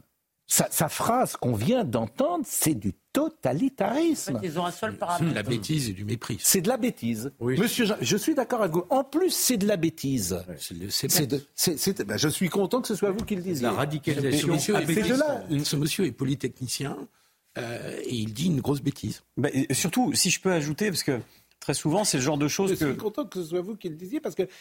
Non, en fait, personne n'ose leur dire quelque chose à ces gens-là. À lui, parce qu'effectivement. Que est un écologiste intelligent, parce qu'il est pour le nucléaire, par exemple, Jean Covici. C'est un des rares écologistes à être pour le nucléaire. Mais là, il nous sort une énormité. Mais j'ai entendu, de toute façon, sur le débat SUV, j'ai entendu que des bêtises. Tiens, par exemple, on se souvient-tu, tous les écolos nous disent il faut des voitures comme des Twingo. Je vais vous expliquer pourquoi il n'y aura plus de voitures aussi euh, peu larges qu'une Twingo. C'est facile, c'est les normes de sécurité. En fait, avant, rappelez-vous, quand on était gosse, à l'arrière, la voiture, c'était pas des sièges, c'était une banquette. Et on a amené une logique de sécurité pour les enfants avec les systèmes ISOFIX qui permettent d'attacher les dispositifs de retenue, les sièges auto pour enfants. Ça s'appelle une ceinture hein, dans le langage normal. Non, non, non, non, non. Ça s'appelle un siège auto pour enfants. Il faut pouvoir les installer. Alors euh, Gauthier doit savoir ça, euh, mais quand on quand on a euh, des, des, des, sièges auto, malheureusement, il faut élargir légèrement la voiture. Cet élargissement de la voiture hmm. de 10-15 cm qu'on a connu, il n'est pas de la volonté du constructeur. C'est parce qu'on a mis en place des normes de sécurité. J'entends bien, mais on va revenir euh, au fond euh, de l'affaire. Euh, il y a un réchauffement climatique. La France n'est pour rien dans ce réchauffement climatique. La France, les solutions qu'elle prendra n'arrêteront pas ce phénomène qui ne dépend pas d'elle. Et vous avez un homme totalitaire qui vient expliquer que les mères de famille avec deux enfants doivent se balader dans le métro et ne doivent pas prendre de voiture. Les mères ou les pères. On est à un niveau de bêtise. On est, et, l'autre fois, lorsqu'il avait parlé, c'est pour expliquer que, chacun, dans une vie, devait avoir quatre vols en tout et pour tout. Ah bon, bah là, on peut plus rien faire. Sur, sur, les villes et sur, sur, parce que c'est une question vraiment très urbaine et c'est intéressant de voir que Anne Hidalgo a été récompensée à l'étranger euh, pour sa vision euh, de maire de Paris à, de multiples reprises parce qu'en effet, elle a une vision d'avenir. Ça, on peut pas lui retirer. Elle pense la ville à une échelle de 20, 30 ans, etc. Mais il y a un grand problème. Et moi, c'est le désaccord de fond que j'ai avec elle. C'est pas, pas du Hidalgo bashing, mais c'est que les plus grandes victimes de la politique euh, qu'elle mène à Paris, les pauvres. ce sont les gens qui n'habitent pas à Paris et qui y travaillent. Et je trouve que quand on est de gauche, c'est très paradoxal. Et d'ailleurs, quand elle s'est présentée à la présidentielle, globalement, elle a eu un électorat pas très important, mais assez privilégié. Moi, j'aimerais, vous avez vu comme moi que notamment Emmanuel Macron envisage de changer les modalités de vote à Paris mm, mm. euh, pour faire suffrage universel. Moi, j'aimerais, je lance cette proposition, qu'on puisse inclure les gens qui travaillent à Paris, parce que c'est une vraie question.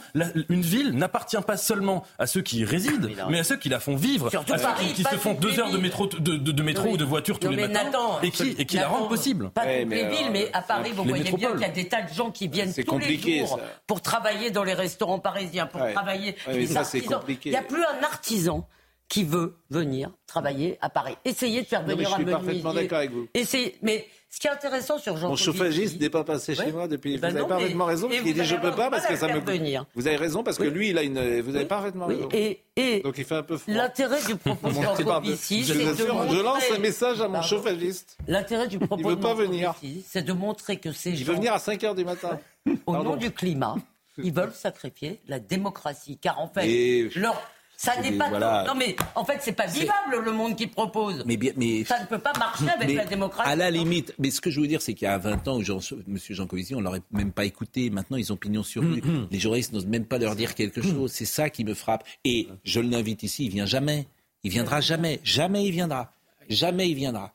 Je vous le dis, jamais il ne viendra. Il ira dans toutes les autres émissions où on lui euh, déroule le tapis rouge la couleur qu'il préfère, mais euh, je veux dire, mais, il ne viendra pas. Mais il ne viendra jamais, jamais, jamais. Je l'ai rencontré deux trois fois d'ailleurs, mais ils veulent pas.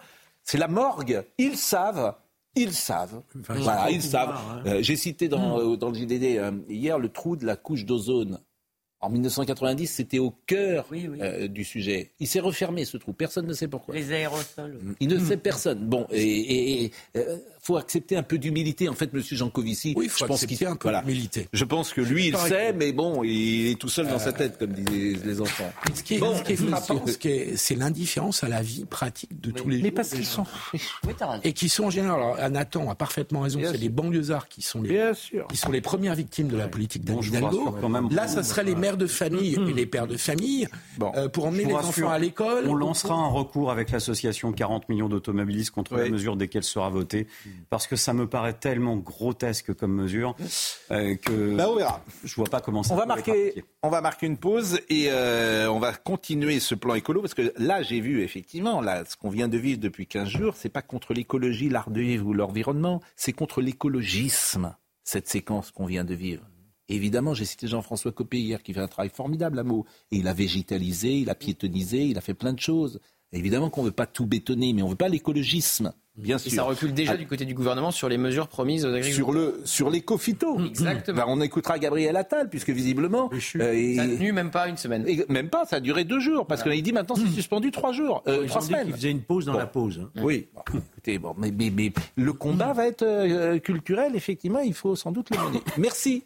Merci à vous. Merci Patrick. Ah, et puis on va recevoir dans une seconde l'autre mur, c'est Violette Spilbou qui a été euh, victime euh, lorsqu'elle s'est présentée. C'est euh, comment dire, elle a été longtemps ex-directrice de cabinet de Martine Aubry à la mairie de Lille, ex-responsable RH à la SNCF, et puis elle s'est engagée aux élections municipales à Lille pour la majorité présidentielle en 2020, et ça a été dur pour elle. Visiblement, l'entourage de Martine Aubry n'a pas apprécié. Bah, Martine Aubry, Martine Aubry. Ambiance Baron Noir. Là. Ah bah Baron Noir. Ça, c'est la deuxième fois que je cite Libé. là, bon ne l'achetez pas parce qu'il n'y a pas grand-chose dedans. Mais euh, en revanche, je blague. Bon, ce sont des confrères. Euh, nous marquons une pause, 9h55, et nous revenons. À tout de suite.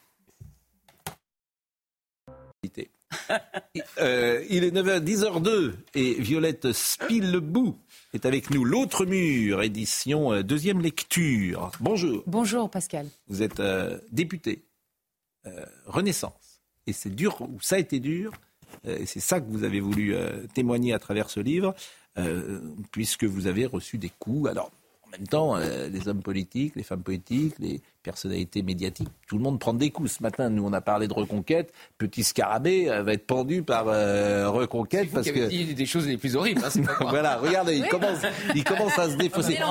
Non, mais c'est le monde d'aujourd'hui. C'est le monde d'aujourd'hui. Le monde d'aujourd'hui, mais quand on s'engage, quand on s'engage pour les autres, pour l'intérêt général, pour la démocratie, euh, on moi, je dis non au fatalisme. Hein. Oui. Non. On s'engage aussi pour soi. Moi, on fait les choses aussi pour soi.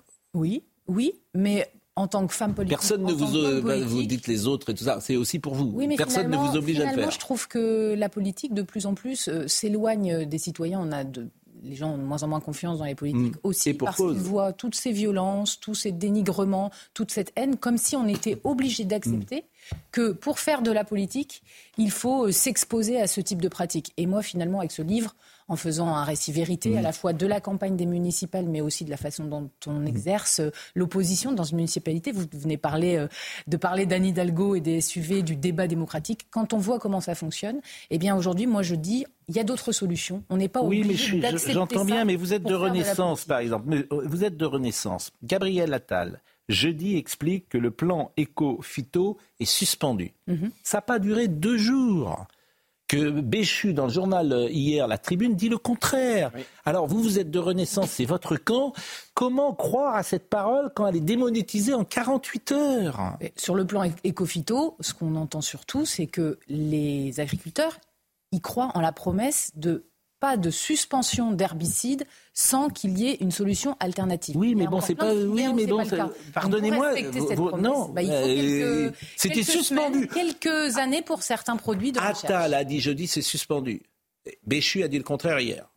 Moi, ce que j'ai entendu et lu de c'est que ça serait euh, euh, que ça serait quelques semaines, le temps de flécher les, deux, les 250 millions eh ben, d'euros sur les bonnes filières où on a besoin. Oui, ben, moi, je, ils vont comme toujours, ils vont financer et puis arriver à se moquer des agriculteurs. C'est se moquer des agriculteurs. Simplement, Exactement. Donc ne, vous étonnez pas que les gens n'aient plus confiance en vous, euh, puisqu'on se moque de Somaya Labidi. Nous sommes jetés en pâture. Je n'ai pas eu un seul appel de Darmanin ou de Fesneau. Ce sont les mots de Michel-Édouard Leclerc au micro de France Inter ce matin. Le président des supermarchés, Leclerc, est vent debout contre le gouvernement, mais aussi contre la FNSEA, car il s'est dit injustement ciblé lors de la crise agricole. Stéphane séjournait en tournée au Proche-Orient après avoir fait étape hier au Caire. Le chef de la diplomatie française vient d'arriver en Israël euh, pour parler de l'après-guerre, une guerre qui fait rage depuis près de quatre mois maintenant. Et puis, va-t-on vers une crise politique majeure au Sénégal? La proposition de loi sur le report de l'élection présidentielle est examinée aujourd'hui. Un débat qui s'annonce houleux au lendemain de heures entre des opposants et des forces de l'ordre à Dakar. Il faut dire que l'annonce de Macky Sall a provoqué un tollé et fait craindre un accès de fièvre dans le pays. Bon, on finit euh, notre petit dossier écologique. Euh, D'ailleurs, Anne Hidalgo vient d'annoncer que ce sera à partir du 1er septembre, cette mesure votée hier sur les SUV elle n'est pas euh, susceptible d'être remise en cause. Euh, c'est ce qu'elle disait hier, parce qu'elle doit être évidemment euh, entérinée par le Conseil de Paris et elle ne veut pas la présenter avant mai au Conseil de Paris pour la renforcer, dit-elle, juridiquement. Donc après, il faudra voir s'il y a une décision des juges qui viennent casser cette décision. Comme le numérique a de la mémoire, je vais vous faire écouter ce que dit Pascal Canfin. Pascal Canfin, il est de votre camp. Il est de Renaissance. Bon, c'est une déclaration qui date de 2017. C'est très intéressant parce qu'elle nous replonge dans le climat qui existait sur les antinucléaires, qui n'ont pas changé d'ailleurs. Ils avancent un peu plus masqués aujourd'hui, mais ils n'ont pas changé. Ils on les entend moins. Bah, on les entend moins, et pour cause. Même Greta Thunberg a dit qu'il fallait du nucléaire. Mais ils ont dit n'importe quoi. Monsieur Canfin, il a juste dit n'importe quoi. Il est responsable de la politique nucléaire qui a été menée. Alors écoutez ce qu'il disait en 2017, et ça en dit beaucoup sur ce qui s'est fait après et les erreurs qui ont été euh, produites. L'énergie nucléaire est une énergie du passé. Et il faut arrêter de croire à ce mythe comme quoi cette énergie n'est plus une énergie de demain. C'est une énergie du passé. Le carnet de commandes d'EDF est vide et la France doit a rester à vous tous entendre, ses hein. tous ses œufs dans ce panier-là. C'est une anomalie, c'est une absurdité. Ça pouvait faire sens peut-être dans les années 60, mais aujourd'hui, c'est une absurdité. Il faut donc en sortir. Vous vous rendez compte que vous avez quelqu'un qui a des fonctions importantes, qui dit que le nucléaire, ça pouvait faire sens il y a quelques années, qu'il faut en sortir. Vous vous rendez compte, pareil, le niveau d'incompétence ou de bêtise, vous dites ce que vous voulez. Je vous assure, c'est quand même, c'est un drame en fait, ce pays, d'avoir eu des gens comme ça euh, qui ont eu de l'influence. C'est un drame. Alors aujourd'hui, on est revenu sur le nucléaire, heureusement. Oui, parce que Emmanuel Macron était sensible aussi à ce genre de discours. C'est lui qui a nommé Nicolas Hulot ministre de la Transition écologique. Je rappelle que c'est décarboner le nucléaire que ça coûte moins cher. Oui, bien sûr. Et c'est souverain. et, qu'il n'y a aucun souci. Euh, il y a, dans, dans, leur, en France, depuis le plan 1955, les premiers, le plan mort. Et qu'on soit d'accord ou pas avec cette décision, qu'on soit d'accord ou pas avec cette décision sur les pesticides, je rappelle, on disait vendredi qu'il y a beaucoup de certitudes d'Emmanuel Macron qui ont été balayées par cette crise sur l'Europe, sur la fin du quoi qu'il en coûte. Ils ont lâché plusieurs dizaines de millions d'euros pour mettre fin à, à, cette crise. Je rappelle que Gabriel Attal est Premier ministre chargé de la planification écologique. Donc on voit aussi la difficulté de trouver un équilibre euh, là-dessus. Moi, je ne veux pas taper sur les politiques, Madame Spilbou, mais il se trouve qu'il est député Renaissance. Quel mélange intéressant. Mais non, mais je, vous rendez compte, là, ce niveau de bêtise et d'incompétence qui a projeté les, la France dans la difficulté. Euh, Qu'est-ce qu'on fait avec Monsieur Canfin? On, lui dit, vous ne faites plus partie du système? Qu'est-ce qu'il doit dire, en fait, euh, Emmanuel Macron? Et de, l'énergie renouvelable, je pense que les politiques doivent faire confiance aux experts et qu'il a, il y a des périodes effectivement où on a pu penser que euh, la croissance des énergies renouvelables, les éoliennes, l'éolien en mer, la rapidité des décisions, on pourrait avoir des alternatives qui soient encore plus vertes que le nucléaire. Aujourd'hui, on voit bien que à la fois la crise mondiale, l'augmentation euh, de la consommation électrique fait que le nucléaire reste au premier plan. Mais, personne ne pensait ça, sauf qu'on a, construit le parc éolien à la boule et, que c'est juste un drame.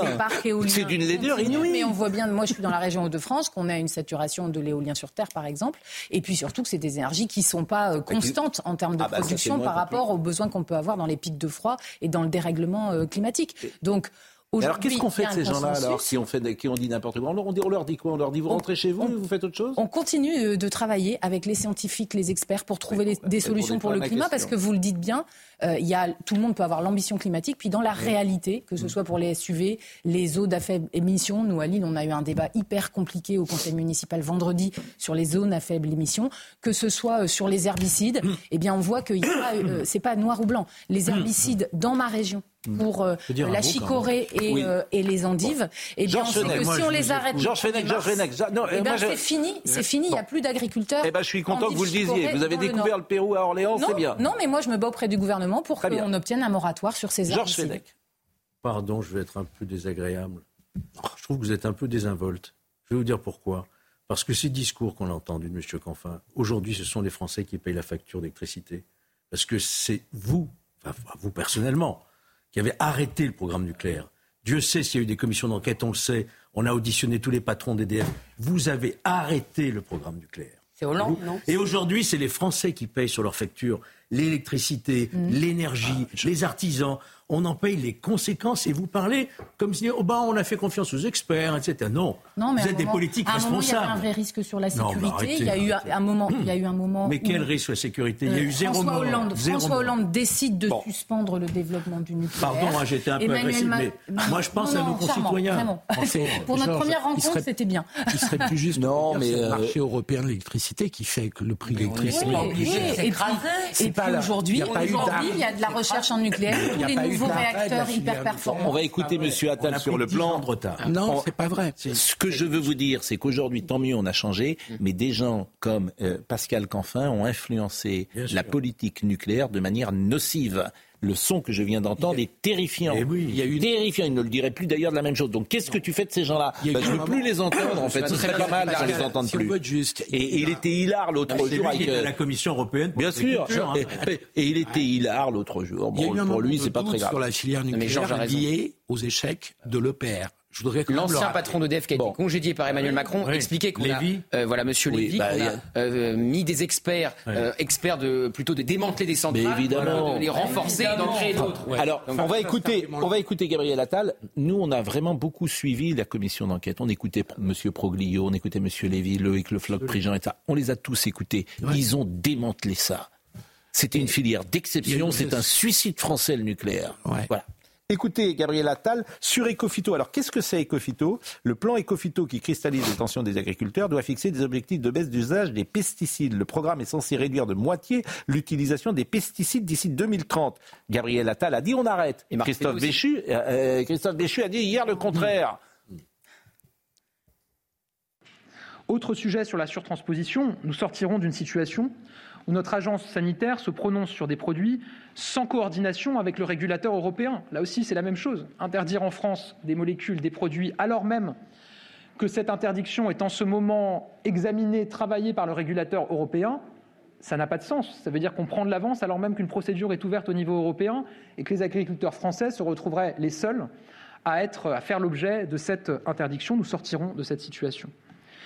Sur le plan écophyto, nous le mettrons à l'arrêt, le temps de mettre en place un nouvel indicateur et de reparler des zonages et de la simplification, par exemple sur le registre électronique, dans un objectif de non-surtransposition et de préservation de notre environnement et de la santé de nos concitoyens. Nous souhaitons que ce travail aboutisse d'ici au Salon de l'agriculture.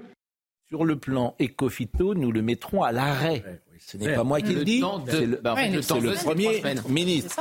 Et qu'est-ce qu'il a dit, M. Béchu? Ceux qui nous font ce procès se fondent sur un seul point, la mise sur pause du plan Ecofito jusqu'au Salon de l'agriculture. Je comprends l'inquiétude. Nous n'avons pas annoncé qu'on autorisait une molécule ou qu'on allait modifier des règles sur la proximité des riverains et sur les zones de captage qui permettent l'alimentation d'eau potable. On a simplement dit qu'il nous fallait trois semaines pour rediscuter des outils qui vont être déployés cette année. Greenpeace France, évidemment. Euh, euh, minorité active. Euh, avec cette annonce, le gouvernement décide de stopper l'objectif de réduction nécessaire d'utilisation des pesticides en France. Une décision politique à contresens de l'histoire pour l'avenir de l'agriculture. Madame Tondelier, bien sûr, tout, voilà, c'est tous ces gens qui effectivement disent des choses. Ça fait 15 ans qu'on nous promet une baisse de l'utilisation des pesticides et que ça ne se fait pas. 15 ans de retard pour la santé des Français. C'est pas vrai. En plus, mais évidemment que ce n'est pas vrai. Mais, mais, évidemment que ce n'est pas vrai. Plus on arrive à, en, évidemment. à mettre les pesticides au bon moment, au moment où il faut évidemment. les pucerons, bah, évidemment. tout au long de l'année. Et donc la, la quantité de pesticides, elle diminue dans l'usage en France aujourd'hui. Simplement, à un moment, on ne peut pas imposer à un agriculteur quand il n'a pas d'autre solution, par exemple, que le désherbage à la main, euh, de rester comme ça en plan, parce que ça veut dire que euh, sa production sera plus compétitive, qu'il pourra plus exporter, et que quelque part, on va, dans ma région Hauts-de-France, transformer toutes les sortes différentes de haricots, d'endives ou de quoi que ce soit en pommes de terre, parce que ça sera plus simple à cultiver. Ben, c'est pas ce qu'on veut en France. En France, on veut protéger la biodiversité. Et donc, moi, ce que j'entends chez M. Béchu comme chez M. Attal, c'est que filière par filière, on va s'assurer que euh, si on n'a pas de solution, on puisse négocier un moratoire. En tout cas, moi, c'est ce que je souhaite. Écoutez, c'est une parole sage que vous avez, mais vous allez vous faire euh, fortement attaquer par les minorités actives qui vont vous cibler. tous les députés du Nord qui sont euh, au contact de leurs agriculteurs, quel que soit leur parti, mm. ils vont être ensemble pour défendre leurs agriculteurs. Nous, chez nous, c'est 7000 emplois toute la filière. Mais, mais madame, j'entends ce que vous dites et je suis content que vous le disiez. Et ça ne veut pas dire qu'on n'a pas ensemble, y compris les agriculteurs, un objectif de transition écologique. S'il y a une autre solution, il y a des machines aujourd'hui qui sont euh, mmh. conçues pour désherber mécaniquement, par exemple, sans produits chimiques. C'est long à développer, ça coûte cher aussi, donc il faut euh, de l'argent en investissement. Euh, L'Europe, on peut lui demander ça aussi. Alors, vous avez écrit ce livre, et ça m'intéresse beaucoup, L'autre mur, Violette Spilebou, avec une très belle photo, très belle couverture, et puis on vous euh, écoute, et je pense qu'il y a beaucoup de gens qui vous découvrent, et ce que vous dites euh, va les intéresser. Euh, vous parlez de Martine Aubry dans votre livre. lorsque je me suis affiché officiellement comme opposant de début 2018, j'ai donc découvert sa vraie nature, et ce qui était vraiment le système Aubry. Bon, ou, plutôt ce qu'il était devenu. Mais le verre était depuis longtemps dans le fruit. C'est en sortant de la bulle, en prenant du recul, que j'ai vraiment vu. Une fois qu'on a ouvert les yeux, on sait ce dont elle est capable vous en parlez comme d'une. C'est Joe Pesci, euh, Martine Aubry, vous en parlez, c'est les affranchis. Oh, oh, c'est le. J'ai commencé la politique aux côtés de Pierre Mauroy. Oui. Puis de Martine Aubry dans, dans ah ses bah, débuts, quand elle était euh, dans les quartiers populaires de Lille, dans les quartiers politiques de la ville, auprès des médecins, des associations. Mais qu'elle est capable de quoi? Et puis avec le temps, bah, est-ce que vous trouvez normal qu'on appelle à trois reprises votre employeur? Moi, je travaillais à la SNCF les sept dernières années avant d'être député, pour euh, demander qu'on vire euh, le salarié qui se présente aux élections. Vous savez ce que je vis, moi? J'ai plein d'autres collègues qui sont soit candidats, soit élus, qui vivent de la discrimination. Vous voulez dire qu'elle est méchante, par exemple, Madame Aubry euh, Élue. non, je Vous dis que politique. Vous voudriez... Elle est méchante? Non. Vous savez, c'est un livre pour tous les candidats et pour tous ceux qui veulent s'engager. Oui, ah, oui mais bon. elle a multiplié des, méthodes brutales. normales et qui euh, sont impunies aujourd'hui et ah qu'on ne doit pas laisser ce genre de pratique en, le disant, en libérant mm. la parole. Moi, je peux vous assurer que j'ai plein d'élus. Mais vous, vous travaillez avec elle avant Qui viennent me voir en me disant, mais moi, je vis la même chose. Comment je, peux avec vous, mais vous, anticiper les coups Vous travaillez avec elle avant et vous ne le voyez pas tout ça. Ben, moi, j'ai été euh, chef de cabinet. J'ai été chef de cabinet. Je me suis occupé des grands événements de la ville. Je me suis occupé des relations avec la société mm. civile. Et non, je n'étais pas dans les coups bas du Parti socialiste, comme ceux qui ont été décrits dans des livres bien avant moi d'ailleurs. Quand on est chef de cabinet, on a accès à la personnalité quand même. C'est pour ça ah que. Je, bon, je vais vous dire quelque chose, mais ça c'est personnel. Moi, j'aime pas les gens qui crachent dans la soupe. Mais est-ce que vous avez lu le premier paragraphe, tout le premier paragraphe sur tout ce que j'ai appris avec fini Martine J'ai pas fini ma phrase en même temps. J'aime pas ça. Parce que euh, moi, je suis comme tout le monde, j'ai travaillé avec plein de gens. Mm. des gens avec qui j'ai travaillé, j'en dirais jamais du mal. Bon, je, pense toujours que c'est de ma faute si ça s'est mal passé et que c'est ma responsabilité. Vous avez raison. Bon, vous êtes resté combien de temps chef de cabinet de Martine J'ai travaillé 15 ans à la ville de Lille. Bon, bah, euh, il faut du temps pour. Euh, je suis comme vous j'ai travaillé avec elle et je dis beaucoup de bien de tout ce que j'ai appris ah bah. en travaillant à ses côtés. Oui, mais là, vous dites. Euh, non, non, pardon. Ensuite, je me suis engagée vous dites, J'ai vraiment vu qui elle était. Je me suis engagée en politique pour ma pas et donc contre un personnage qui, en plus, avec le temps et avec son équipe, a complètement dérivé dans ses pratiques. C'est ça que je dénonce aujourd'hui. Bon, alors pourquoi avec le temps aujourd'hui Parce que si je me trompe pas, quand elle était en, euh, quand elle a été élue premier secrétaire du Parti socialiste, elle avait déjà des méthodes qui sont qui sont connues au Parti Socialiste. Au Parti Socialiste. Et des livres qui sont sortis après. Voilà. vous savez, c'était en 2010. Le, le, le oui, livre, vous avez raison. Oui, le livre de, de, de M. Rizouli et de M. Mm. André, c'était en 2010. Moi, je suis parti en 2013 à la SNCF. moi, alors, en tout cas, vous dites que c'est dur. Mais c'est des méthodes qui, qui étaient connues et qui existaient même avant elles. sont acceptables. Me concernant. à la mairie. Pendant toutes ces années à la mairie, vous les avez vues, non Moi, non, non. Quand je travaillais avec des collaborateurs où il y avait de l'injustice ou mm. euh, euh, des commerçants où il y avait de la rétorsion, etc., moi, j'intervenais dans un rôle de directeur de cabinet peut tout à fait à un moment. Non, mais la personnalité, sur la ça se sent, c'est ce que je veux dire. Bien sûr, on avec bien sûr, mais vous savez, quand on, quand on s'enferme avec le temps, quatre mandats, moi je crois aussi beaucoup que l'usure du pouvoir fait que on entretient les baronnies. Vous avez cité tout à l'heure Baron Noir à Dunkerque, mais vous avez vu ah. aussi le film Marseille. Et en fait, Ce que je raconte à Lille, c'est ce que vivent beaucoup toujours, de candidats, de nouveaux entrants en politique. Et mm. si ce genre de pratique ne cesse pas, mm. et eh ben vous savez, il y aura de moins en moins de candidats. D'ailleurs, c'est marrant. Aux dernières municipales, il y avait 3% de moins de candidats. Je suis obligé de, couper parce que vous parlerez tout le temps autrement. Donc, euh, les politiques, vous êtes les plus terribles pour nous parce que vous parlez, parlez, parlez. Bon, euh, je recite de nouveau, euh, et ça, je fais le lien avec ce que vous dites. En fait, tous ces papiers-là, tu vas interroger ceux qui ont été virés, ceux avec qui ça s'est mal passé, mais c'est vrai aussi pour les entreprises, c'est vrai pour tout. Donc tous ces gens-là, effectivement, dans cet univers très dur qu'est la politique, vous allez dans n'importe quelle entreprise, le mec qui a été viré, il dira pas du bien de celui qui l'a viré. C'est toujours pareil. Bah, et tous ces que ça. Oui, tous ces pas Donc Bruno Roger Petit, bah, effectivement, il est la cible. Par exemple, il y a un ancien ministre qui est viré. Bah, il dit du mal de lui parce qu'il a été viré. Donc euh, plutôt que de dire c'est moi, c'est sa faute. Je, suis parti travailler à 7 ans dans une entreprise. Euh, j'y ai appris beaucoup aussi parce que quand on passe de la politique à une entreprise publique, c'est super intéressant. Pour la violence, la violence. Oui. Parlez-moi de la violence parce que la, violence, bah, c'est dur, mais vous c'est vrai que c'est un monde. C'est la phrase de, de chez Molière. Tu l'as voulu, Georges Dornin. moi, je pense que si tu y vas, bah oui, il y a des. Traitez souvent les sujets de, justice et d'impunité de certains actes mm. de délinquance dans mm. la société. Moi, je pense que ça doit être pareil en politique. Euh, aujourd'hui, demain, je suis rapporteur de la proposition de loi sur les violences faites aux élus. On va aggraver les peines on va augmenter la protection judiciaire des familles. Vous avez vu cette histoire euh, à la Haye les Roses, lors des émeutes, lorsque l'épouse du maire Vincent Jeanbrun doit fuir son domicile avec ses enfants, se blesse. Mais il y a des suites qui sont un an, deux ans, qu'elles soient psychologiques ou Et là, il n'y a rien. Hein. Tout ça, Pour le moment, aucune enquête. On l'a reçu là, M. Jeanbrun. D'abord, le président de la République l'a jamais reçu dans son bureau, ce qui peut nous étonner. Moi, je suis allée le voir dans ma mission parlementaire. Je suis allée ah. à la mairie de la Haye les Roses. On a fait une mission avec euh, le député euh, communiste Sébastien Jumel. On présente des propositions de loi là au premier semestre. Et nous, on veut que ces choses-là, elles évoluent. Bah, on veut quand on est enfant d'élu, quand on est enfant d'élu, on ne doit pas euh, subir des conséquences. on ne doit pas s'enfermer chez soi. On, on, veut que des élus dans des petites communes, vous savez, dans des toutes petites communes où il y a un conflit sur un terrain, sur une éolienne, le maire soit non seulement insulté, mais qu'il voit les freins de son véhicule sectionnés. Je suis d'accord. Tout ça, ça doit on touche à un élu, on touche à un flic, on touche à peine maximum. Bah, je suis d'accord. Bien sûr, bien sûr. Un mot, un mot sur François Bayrou. Ah. Un mot euh, sur. Euh... Pourquoi vous l'appelez Bayrou Vous faites tout le temps ça, François. Vous êtes le seul en France à l'appeler comme ça. Comment? Vous l'appelez pas François Bayrou, vous l'appelez François Bayrou Non, il, n'aime pas qu'on dise Bayrou, il veut qu'on dise Bayrou. Bah, je crois qu'il dit que c'est lui qui dit Bayrou. Bayrou. Mais... Ah, Bayrou. Bayrou, ouais. écoutez, bah, alors François. la décision, non?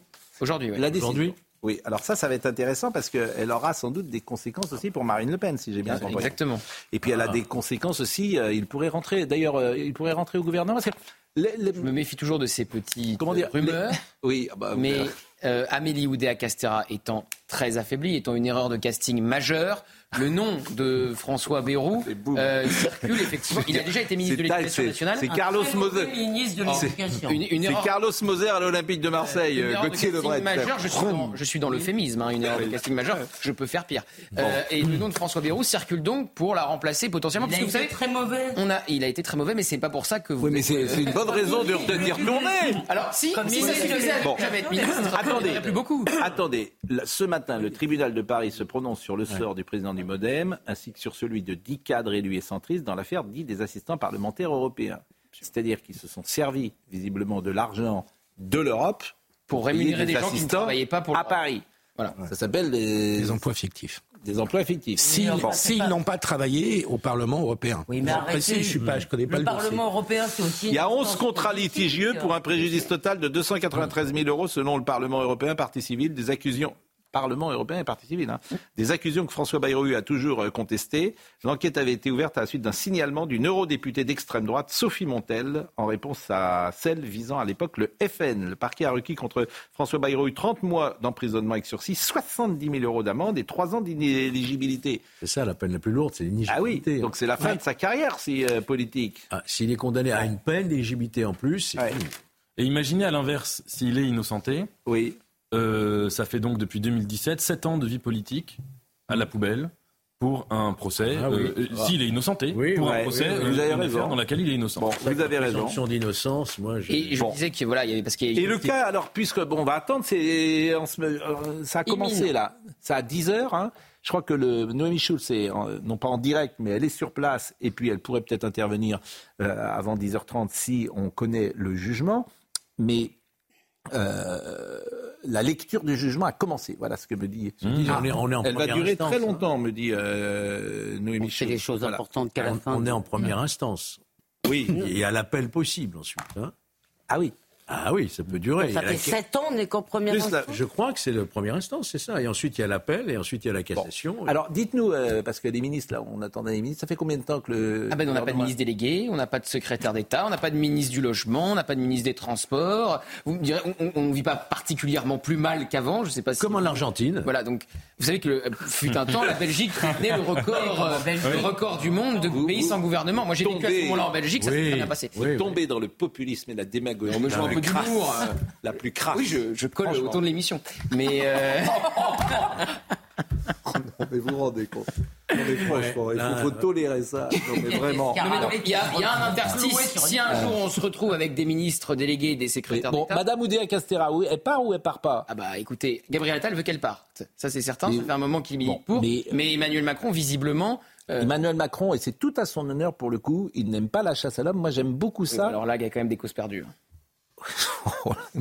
mais, vous, mais- mais vous êtes terrible, Non, en fait. vous- et si vous écoutez les professeurs, alors vous avez vu déjà, il y a eu une manifestation assez suivie Mm. la semaine dernière, ça s'est terminé devant le ministère de l'Éducation nationale.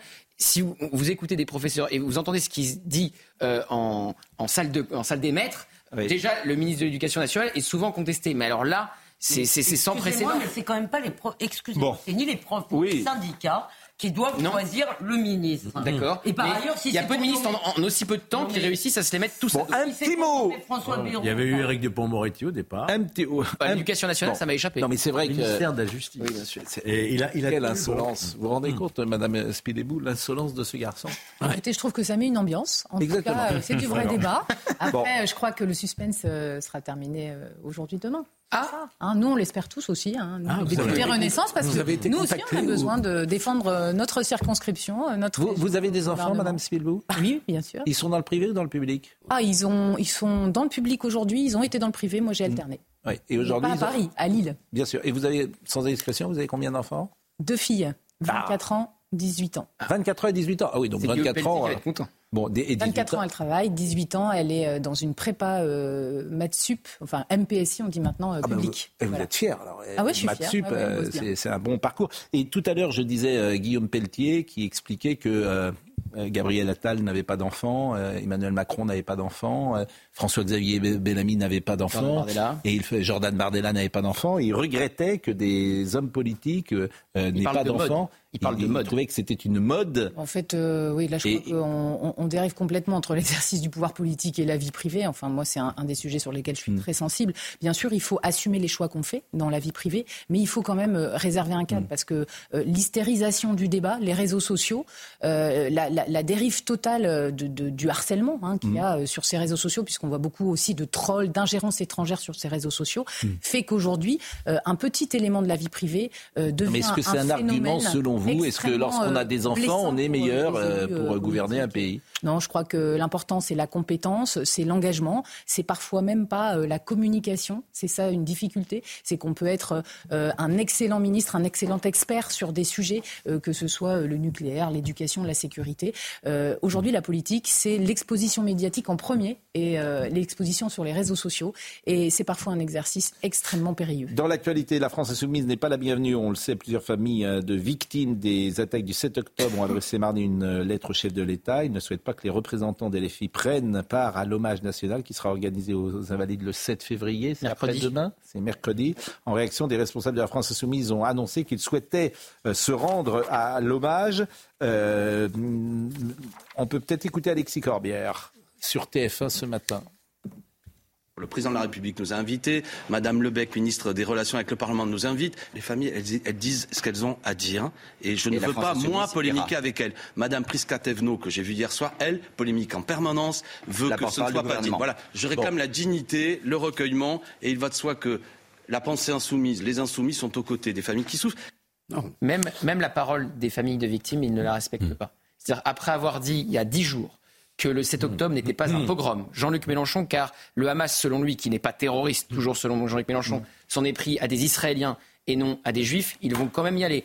David Guiraud, qui, euh, vous vous souvenez, se moquait quasiment de ce qui s'était passé le 7 octobre. Ercilia Soudet, qui a reçu, qui a voulu recevoir une membre du FPLP, Front de Libération euh, de la Palestine, organisation jugée terroriste à l'Assemblée nationale, et qui s'est ensuite euh, opposée à son expulsion. Je peux citer aussi les tweets de Jean-Luc Mélenchon contre Yael Braun-Pivet, qui allait camper à Tel Aviv, contre Patrick Drahi, contre, contre Krief, et puis leur déplacement de ce week-end à la frontière avec Gaza. Je remarque qu'ils ne se sont jamais rendus dans les kibbutz en Israël, quoique leur déplacement serait sans doute compliqué au vu de leur déclaration.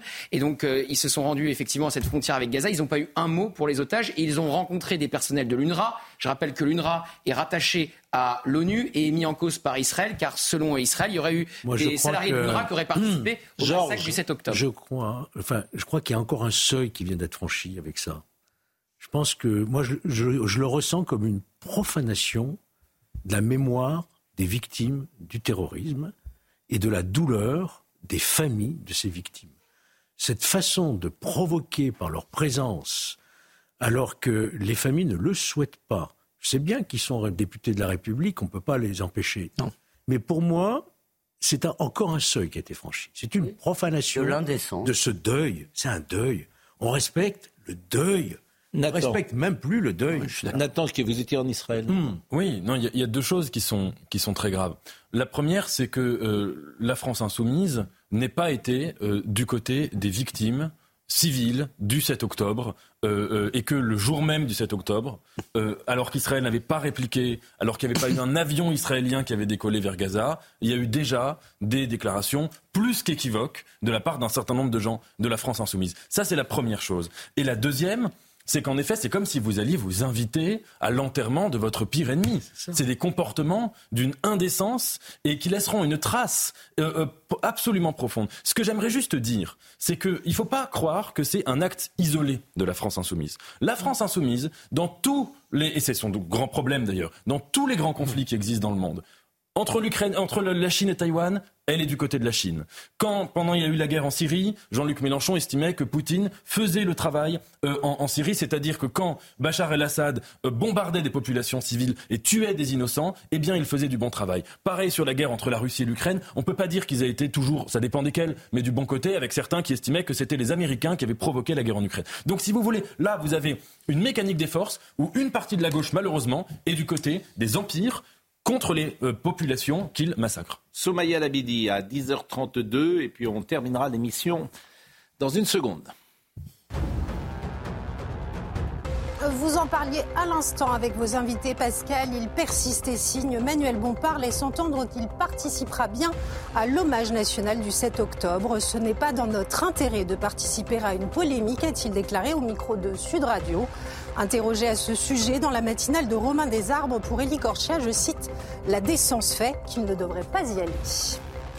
C'est bien l'Est de la capitale qui a entériné les SUV quand une petite moitié ouest a voté contre, comme vous pouvez le voir sur cette carte détaillant les votes par arrondissement.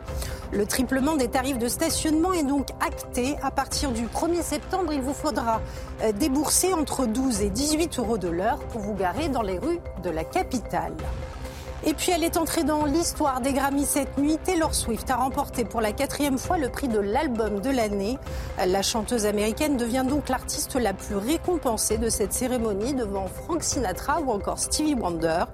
Un trophée qui lui a été remis par la seule et l'unique Céline Dion qui en raison de problèmes de santé se fait de plus en plus rare dans les médias. Mais c'était d'une certaine manière, euh, Somaya, une bonne nouvelle aujourd'hui, puisqu'elle est revenue sur scène et elle paraissait en, meilleure forme. Vous vouliez dire quelque chose, hmm. Elisabeth euh, Lévy, et puis on va terminer avec notre invité. Rajouter très vite à la liste qu'ils ont quand même été.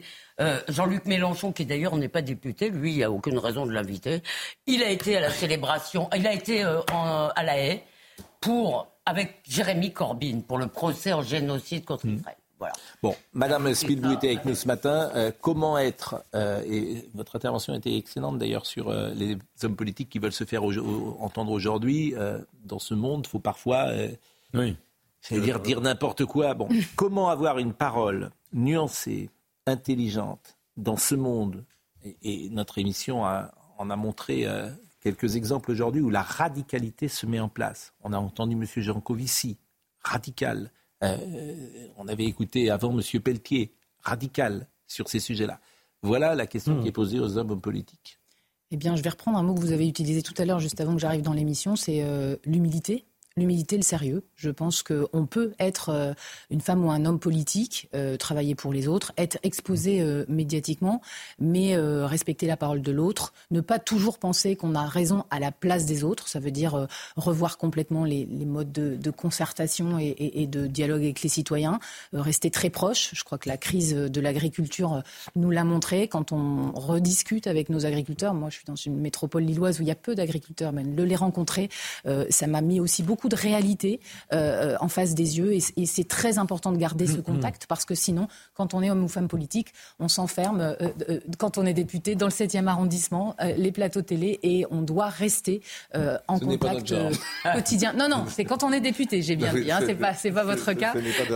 et donc, voilà, beaucoup de sérieux et puis rester authentique par rapport bah, à n'importe quoi. Vraiment, merci beaucoup parce que c'est la première fois que vous veniez. Puis c'était intéressant évidemment de, vous écouter.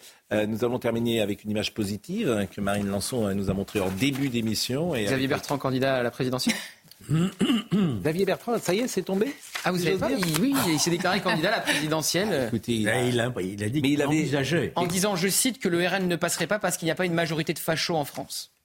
Il a dit ça Il a dit ça. Ah, bah, il débarque bien sa campagne. Il a, il a tout compris à la séquence qu'on vit euh, aujourd'hui. Mais, euh, mais, mais, mais, c'est un candidat. D'amour et d'amitié. Vous voulez qu'on écoute D'amour et d'amitié de Cyril moi. Est-ce que, vous, est que vous la connaissez la chanson? Il est si près de moi. Non. Pourtant, je ne sais pas. Très belle chanson. Comment lui dire Non, pas comment lui dire, ah c'est une autre chanson, ça, comment lui dire. Mais comment l'aimer, c'est Céline Dion. Donc elle était là aujourd'hui et c'est vrai que. Alors moi je ne l'ai jamais vue en concert, je ne sais pas si vous l'avez vue en concert et euh, je trouve que j'aimerais vraiment bien euh, la voir sur scène. Ah. Bon, bah écoutez, je vous remercie de votre implication dans cette émission. C'est toujours un, c'est toujours un, plaisir. Ta carrière s'arrête au euh, Non, ah non, mais je vous ai. Alors, on salue l'ami Cyril Hanouna, hein, parce que Cyril, il a commencé une nouvelle émission dans laquelle vous étiez, et puis qui a eu qui a très très bien marché, qui est une émission un peu politique. Euh, sociétale aussi, donc on le salue bien évidemment. Euh, Nicolas, vous étiez vous êtes fan avec Gilles Verdez, hein, parce que je vous ai regardé. Ah, vous, avez, ah, vous avez dit qu'il disait n'importe quoi. Bon, mais ça fait 40 ans qu'il fait n'importe parfois il dit n'importe quoi, Gilles. C'est pour ça qu'il est sur les plateaux. Hein, c'est non, je blague. C'est pour ça que ça fonctionne. Mais je blague parce que je l'avais, en, je l'avais en matière de football en face de nous dans des émissions de foot. Nicolas Bayet était à la réalisation, Rémi était à la vision, Éric Boimard était au son. Écoutez. Ça, c'est d'amour et d'amitié. Euh, Marine Lançon, Florian Doré. On est en retard, Marine? On doit, rentrer, on doit rendre ou on peut écouter? 30 secondes, on est en retard. Toutes ces émissions sont retrouvées sur euh, cnews.fr. Jean-Marc Morandini dans une seconde. À ce soir?